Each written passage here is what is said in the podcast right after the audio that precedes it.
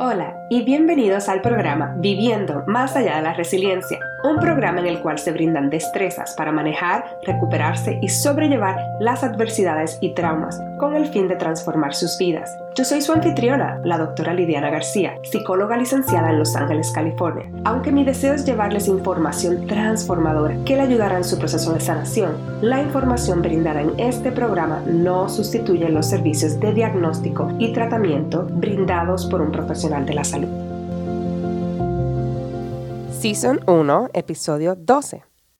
Hola y bienvenidos a otro episodio. Muchas gracias por sintonizarme. En el día de hoy no vamos a tener a ningún invitado o invitada. Va a ser solamente yo la que voy a estar hablando. Va a ser como le llaman un episodio sola. Y va a ser sobre el tema de el trauma transgeneracional. Y antes de comenzar, quería hablarles de que este episodio de hoy voy a definir por encima cómo yo conceptualizo, cómo yo veo el término de trauma transgeneracional.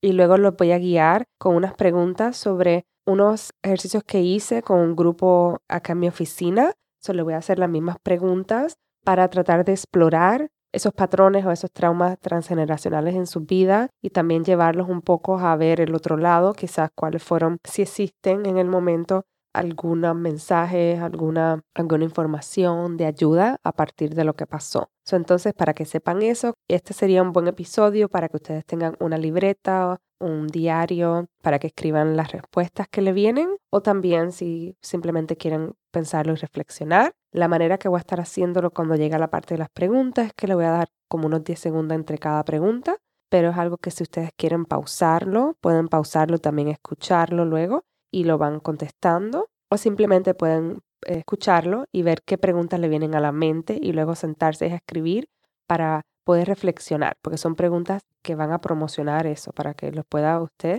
reflexionar sobre su vida y reflexionar sobre sus antepasados, ¿ok? Entonces, también les quería decir que al principio ahora voy a estar hablando un poquito sobre la definición, pero esto va a ser bien breve. Eventualmente quiero tener un episodio completo en los próximos seasons que se dedique un poquito más a esto porque es un tema muy importante, pero quería decirle cómo lo veo. Entonces vamos directito al grano. Y la manera como yo defino el trauma transgeneracional es a la transmisión de trauma a través de las generaciones. Y la manera que se puede transmitir, las tres maneras que les voy a hablar, son número uno, a través de la exposición en el útero cuando la mujer está embarazada. Número dos, a través de los genes y número tres, a través del ambiente. Estas tres maneras pueden pasar ese trauma a través de las diferentes generaciones. Y entonces, por ejemplo, en términos del embarazo y, en el útero, se ha descubierto, y por eso las mujeres que están embarazadas tienen mucho cuidado durante el embarazo, no comen algunas comidas, no hacen algunas cosas para proteger a ese feto que está muy indefenso y está dentro de ellas. Y de igual manera, si la persona embarazada está pasando por una situación o en su familia se está pasando por alguna situación, los niveles altos de cortisol se pueden llegar a pasar a la placenta y llegar al feto. Y eso se está encontrando hoy día. Así que de esa manera se puede probar que los traumas que la mamá esté pasando en ese momento sí le puede afectar al bebé. La parte de los genes, voy a tener eventualmente una persona experta en esa área para que nos hable más, pero en general es esa transmisión entre el gen que fue compuesto de papá y mamá biológico y cómo se pasa entonces al niño, a la niña. Y la parte ambiental, en términos entonces de no, quizás no fue algo que pasó a través del útero o no es algo que había en los genes, pero en el ambiente de la familia pasó por algún trauma o algo que está pasando que está impactando la manera que reacciona ante las cosas y los niños o las niñas lo pueden ver desde chiquititos lo que está pasando y eso los puede también afectar. Y por eso es bien importante porque muchos padres dicen, mis hijos no se están dando cuenta de lo que está pasando, de la situación o no entienden.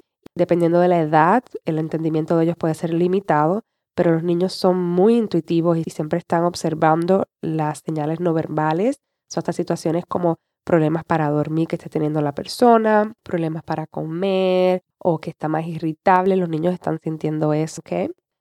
Antes de comenzar el ejercicio de las preguntas, también quería decirle entonces unos ejemplos, porque quizás alguno de ustedes dice, pero no sé cómo eso se pasó a mí, no sé a qué te refieres, y te voy a dar dos ejemplos personales, a ver si les puedo ayudar.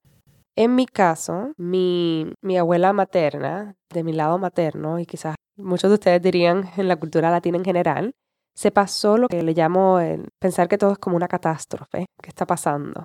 Y un ejemplo de eso fue un día que yo estaba estudiando en la universidad y yo vivía en la capital de Puerto Rico, eso era como a 45 minutos de mi pueblo, y mi abuela me llama y cuando ve la llamada, no me recuerdo si le contesté en el momento, la llamé luego, pero cuando hablo con ella, ella me dice, ¿estás bien? Yo, ok, sí, estoy bien, ¿qué pasó? Ay, Dios mío, que es que vi un carro que ahí, que un choque y era un carro, y un carro rojo y pensé que era el tuyo. Y yo, abuela, pero yo estoy, yo no estoy en un Macao, pero es esa parte del catástrofe. Rápido ya ve algo y lo que pensó fue que a mí me pasó algo. Y es algo que a mí se me ha pasado.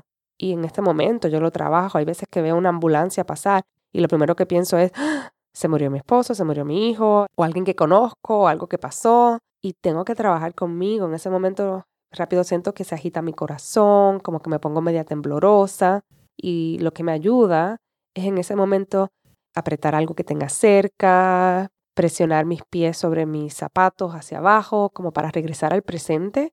Y luego que como que vuelvo a regresar al presente, utilizo el self-talk. Me empiezo a hablar a mí misma como que está todo bien, no sabes qué ha pasado, eh, ellos probablemente están bien. Y entonces me empiezo a hablar y eso me tiende como a tranquilizar bastante. Pero es algo que sí, todavía yo lo lucho a diario. Y no solamente con las ambulancias, sino en general. Cuando pasa algo, rápido pienso que puede haber pasado lo peor. O si alguien me llama luego de haberme ofrecido un trabajo, pienso me lo van a quitar o, o ya no me van a querer ahí o, o cosas así. Y el otro lado del ejemplo que quería dar es entonces también lo que hablamos de las destrezas de resiliencia o la sabiduría que nosotros obtenemos a través de nuestros ancestros y nuestros antepasados, que es sumamente importante también hablar de eso. Y en este season me estoy enfocando un poquito en establecer como esos principios y definir muchas cosas utilizando el término de trauma, pero también quiero que sepan que sí ya pronto voy a estar hablando un poquito más de ese otro lado, porque de hecho el, el podcast es más sobre eso otro, sobre la resiliencia y luego de la resiliencia pero en general quería hablar para que pudieran entender los conceptos y también entonces cuando uno trabaja primero con el punto de lo quizás lo malo o, con lo que está afectándole, luego de ahí usted puede pasar al próximo paso. Pero en generales, para que tenga una idea, también entonces le voy a hablar cómo se ha pasado a través de mí esa destreza o ese valor que yo tengo sobre la persistencia en mi vida. Y ahí entonces le voy a hablar hablando un poquito de mis dos abuelas mis dos abuelas y mi abuelo materno también, pero voy a enfocarme en ellas, en las mujeres. Mis dos abuelas fueron a la universidad y lograron un grado durante una época que el grado que ellas lograron era como hoy día equivalente a lo que sería un doctorado, porque ellas lograron un bachillerato en educación y bachillerato me refiero a un BA, un bachelor's degree. entonces es los cuatro años en la universidad. Y era un tiempo bastante difícil, que mucha gente no iba a la universidad por el gasto y el sacrificio, y mi abuela paterna logró terminar mientras ya tenía sus hijos, ya tenía cuatro hijos, imagínense, y trabajaba como maestra a tiempo completo, eso era bastante sacrificado. Pero eso que ellas hicieron ayudaron a que luego mi mamá y mi papá los dos se sintieran y fueron a la universidad. Ellos también tienen un grado de bachillerato, bachelor's degree, de cuatro años y luego cuando me llegó a mí mi turno, yo me sentía bastante confiada de que era algo que yo podía hacer. Y no solamente por mis abuelas y mis papás, sino también por mis tíos, mis primos y la comunidad que yo me rodeaba. Era bastante normal que la gente pudiera ir a la universidad y que pudiera terminar su grado. So, de ese punto tuve ese privilegio de que mis abuelas se sacrificaran, hicieran eso para que entonces luego cuando me llegara mi turno fuera algo como bastante sí, o sea, me apunto, hago mi trabajo y sé que puedo lograrlo. Yo sabía dentro de mí que yo podía lograrlo si yo hacía el esfuerzo. Y eso es algo que no todo el mundo lo tiene. Y así que se lo agradezco a mis abuelas. Y eso es un ejemplo de ese otro lado, de la resiliencia que se pasa, de, de los aspectos positivos que se pasan a través de los sacrificios que muchos ancestros y antepasados logran en su vida. Entonces, ahora vamos a empezar al ejercicio y lo que le voy a decir antes de comenzar es que este episodio puede ser que vengan reflexiones a su mente o que tengan recuerdo de cosas que ustedes no querían recordar, o que sepan que si ustedes están pasando por una situación difícil en el momento, quizás este no es el episodio para escuchar si no tienen el apoyo o si no se sienten preparados. Y de nuevo, son preguntas en generales, pero no sé ¿qué le va a venir a usted? Puede que le vengan a su consciente cosas que hayan estado guardadas en el inconsciente o cosas que usted no ha querido recordar. Así que que tenga cuidado y que usted mismo este, tenga sus destrezas cerca, las destrezas que hablé en el episodio 7 y 8, como tener quizás un objeto que le sea placentero o apretar algo como apretar los pies en el piso, tomar agua fría o agua caliente, cosas que le ayuden a regresar al presente. Y las preguntas las voy a estar haciendo, va, a haber un breakcito entre medio de, de cada una, pero si usted necesita pausar el podcast para escribir, también lo puede hacer así, como usted prefiera. Vamos entonces a comenzar con las preguntas y la primera parte va a ser entonces cómo tratar de explorar un patrón en el cual usted quiera trabajar. Entonces la primera parte es que usted quizás si tiene la libreta puede escribir estas siete áreas y tratar de explorar o reflexionar cómo le va en esas áreas en su vida. La primera área es la área vocacional o de servicios. Aquí puede estar la parte si está estudiando, trabajando, cómo está esa área en su vida. La área espiritual o religiosa, si usted tiene alguna creencia, cómo está esa área. La área sobre el apoyo de las amistades o de la familia. La área de la salud, la financiera y la área de la creatividad o la parte mental.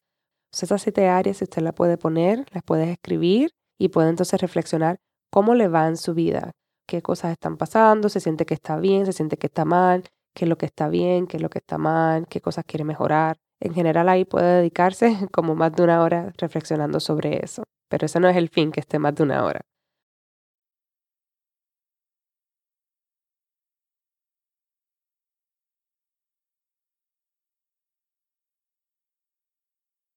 La segunda pregunta es, que al usted ver esas diferentes áreas o la área que le llamó la atención, que usted analice o reflexione sobre cuáles son esos pensamientos, esas conductas o esos patrones que usted hace constantemente en su vida.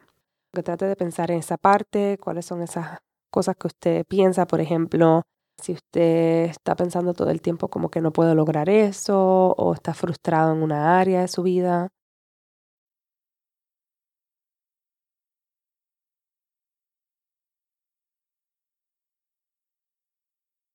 La tercera pregunta es, trata de traer a su mente en este momento alguno de sus antepasados o solamente una persona y pregúntese o reflexione si ellos o ellas también tuvieron algunas experiencias similares en su vida y cuáles fueron estas experiencias que tuvieron, ya sea traumas que pasaron en su vida, mudanza, racismo, violencia doméstica, pobreza,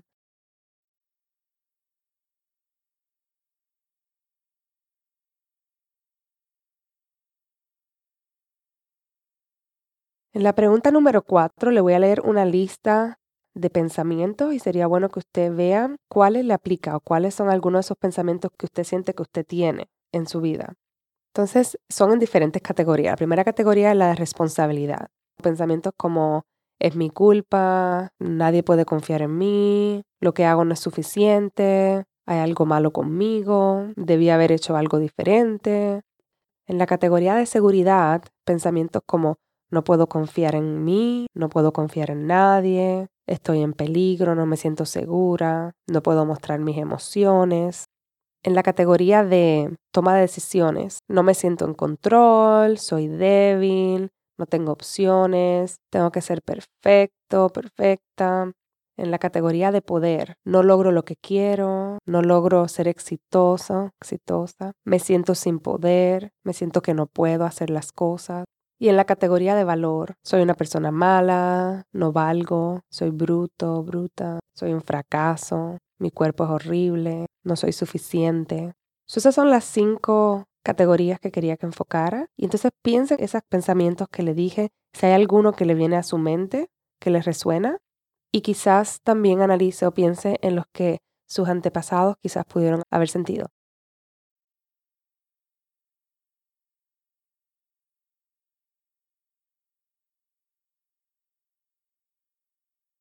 La pregunta número 5 es, ¿cuáles son algunas de las consecuencias que tiene al tener estos pensamientos en su vida? O sea, ¿cómo le está afectando su presente y su futuro?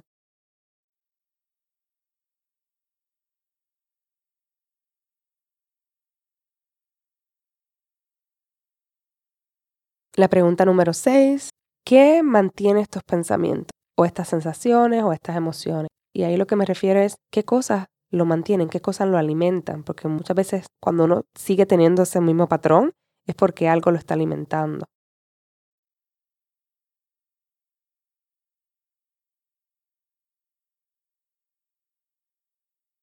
La pregunta número siete es, ¿cuáles son algunos de los beneficios al mantener estos diferentes tipos de patrones, de pensamiento, de sensaciones?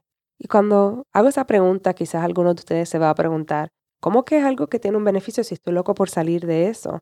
Y la parte que le digo es, en general, muchas veces uno dice, sí, es algo que quiero salir, pero cuando uno no lo saca, no lo saca de su vida, hay veces que es por algún beneficio. Y el beneficio puede ser hasta un miedo de que algo le pueda pasar o, piensa que entonces ya no va a tener a alguien en su vida o al tener esos pensamientos la gente le da atención. sea honesto con usted mismo y escriba cuáles son algunos de los beneficios que tiene en su vida al tener estos pensamientos.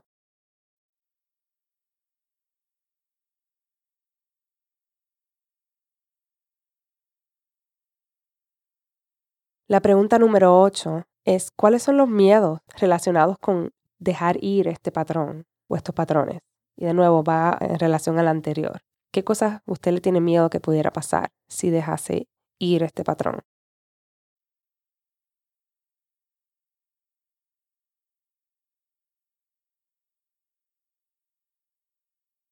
Y la pregunta número nueve es, ¿cómo usted sabría que ya usted no está siendo no dominado, pero siendo influenciado por este patrón. O sea, ¿cómo lo sabría? ¿Qué sería diferente en su vida?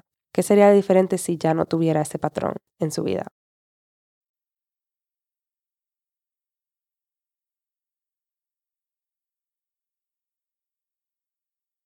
Y la pregunta número 10 más bien es como una reflexión que los exhorto a que usted le pregunte a sus papás, a sus tíos, familiares, historias de sus vidas o quizás ver fotos si existen para tratar de saber un poquito más sobre sus antepasados. Y ahí puede usted ver y tratar de ver y escuchar y conocer más sobre su historia, de su familia, dónde vino. Y muchas veces hay mucha historia que fue robada o que no la tenemos. Cuando pienso yo en mis antepasados de los taínos, los indígenas en Puerto Rico, en términos de la información incluso de los africanos que llegaron a Puerto Rico como esclavos, que vinieron de diferentes áreas de África.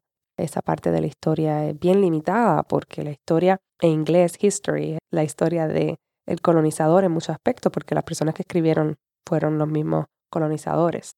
Pero si puede tener acceso a buscar información, quizás esto también le pueda ayudar a entender un poquito más esas cosas que quizás usted no puede entender.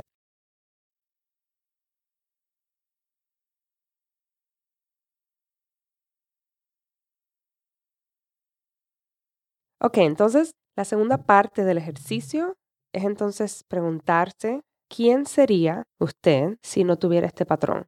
¿Quién sería? ¿Qué haría diferente? ¿Y qué tendría diferente? Son esas tres cosas, pero comenzando quién sería, qué haría y qué tendría diferente. Y también entonces preguntarse qué emociones sentiría diferente, qué sensaciones sentiría diferente, y cuáles serían algunos nuevos pensamientos que usted tendría en su vida si no tuviera ese patrón. Y puede recordarse de las cinco categorías que le mencioné.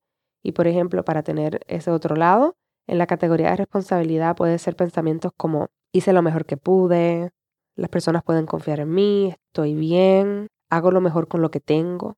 En la categoría de seguridad puede ser puedo confiar en mí, me siento seguro, puedo mostrar mis emociones, en la categoría de toma de decisiones. Estoy en control, tengo poder, puedo ayudarme, tengo opciones.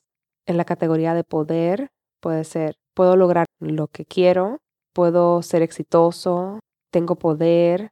En la categoría de valor puede ser como soy suficiente, soy una buena persona, soy inteligente, soy éxito, mi cuerpo es hermoso, soy especial, esos son algunos ejemplos de los pensamientos que usted puede tener para ayudarle a pensar en cuáles serían esos nuevos pensamientos que usted tendría.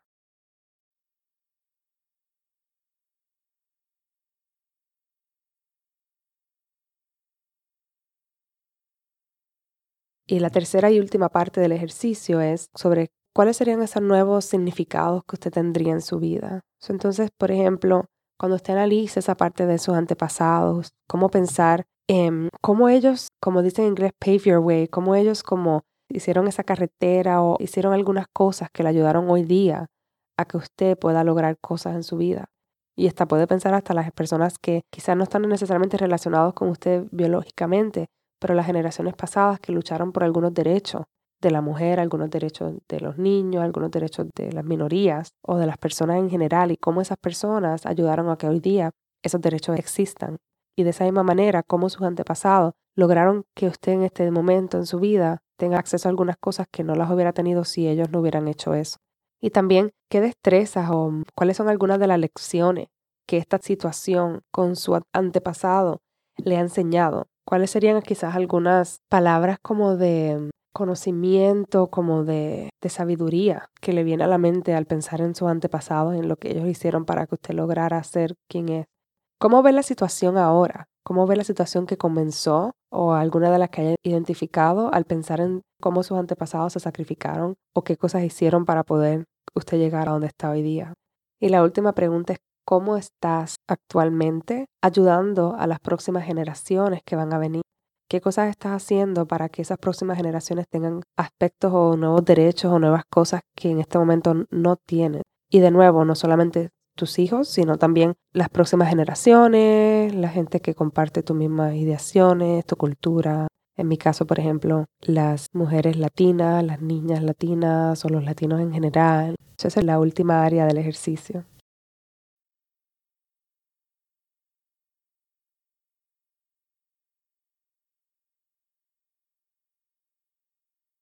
Bueno, pues gracias a todos y a todas por haber sintonizado y por haber escuchado este episodio. Recuerden que como está grabado, ustedes pueden regresar y pueden escucharlo, sentarse a escribir. Sería bueno que hagan el ejercicio para que contesten preguntas o si mientras lo estaban escuchando y le vinieron cosas a su mente, que reflexionen luego y que sigan esa curiosidad sobre sus antepasados porque muchas veces hay cosas en el presente de su vida que quizás usted puede trabajarlas de diferentes maneras, pero siguen, siguen y siguen ahí y muchas veces pueden ser cosas y patrones que han pasado, que han sido pasados de generación en generación. Y es bueno cuando uno logra primero tener ese, ese conocimiento, porque ese conocimiento le va a dar entonces la oportunidad de usted tomar diferentes acciones para entonces no seguir pasando ese patrón, ya sea así tiene hijos o simplemente en su generación, porque cuando usted sana unos patrones y no los pasa, no solamente se tiene esa idea de que usted sana para atrás sus ancestros y sus antepasados, sino también las futuras generaciones.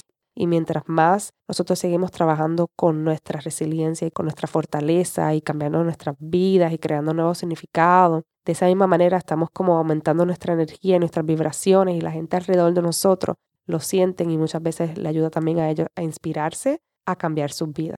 Así que con esto les dejo. Espero que de nuevo haya sido de ayuda. Si tienen alguna duda o pregunta, no duden en contactarme. Aquí tienen la información de conseguirme a través del Instagram o del Facebook o del email directamente. Y hasta la próxima. Que tengan un excelente día y que sigan con su camino. Muchas bendiciones. Gracias por escuchar el podcast Viviendo más allá de la resiliencia. Qué bueno es saber que están por aquí y espero que continúen en esta travesía y nos vemos en el próximo episodio. Si te gustó mucho este episodio, por favor recuerda darle like, review it y que lo compartas con tus amistades y familiares. Hasta la próxima.